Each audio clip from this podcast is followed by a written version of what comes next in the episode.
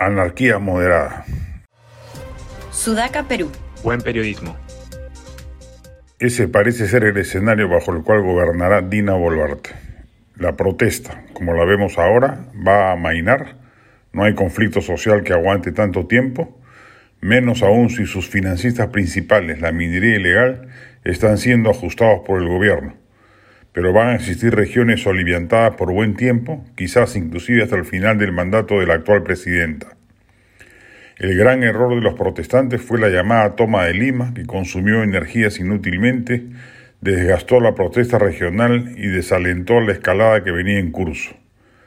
Fue un exceso de autoestima política el que condujo a sus inacibles portavoces a pretender un salto fuera de control, como finalmente sucedió.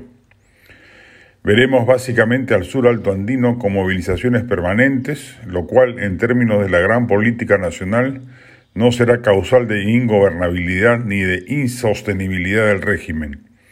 Que Puno, Cusco, Madre de Dios y eventualmente Arequipa se declaren en rebeldía sistemática no produce el desplome de un gobierno.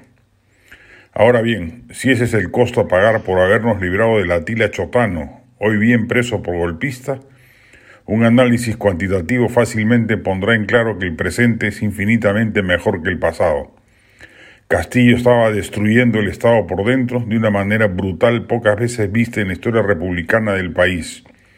Ni los chilenos ocupando territorio peruano manejaron con tanta desprolijidad antipatriótica el erario público.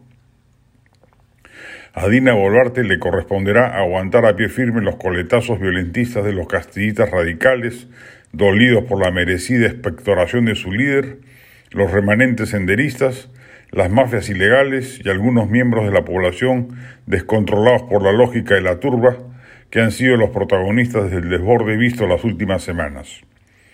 Se espera, por supuesto, que el gobierno no se envalentone y más bien guarde la compostura, archivando la estrategia del gatillo fácil, reactivando sin cansancio la búsqueda del diálogo y evitando sobre todo mensajes políticos confusos como los vistos esta semana a partir de un mensaje a la nación fallido de la presidenta.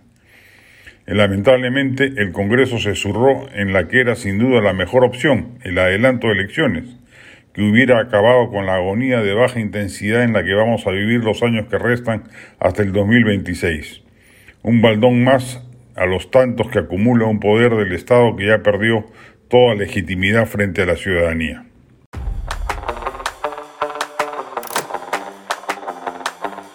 Este podcast llegó gracias a AFE, operador logístico líder en el mercado peruano que brinda servicios de almacenaje, transporte de carga, courier y cómics.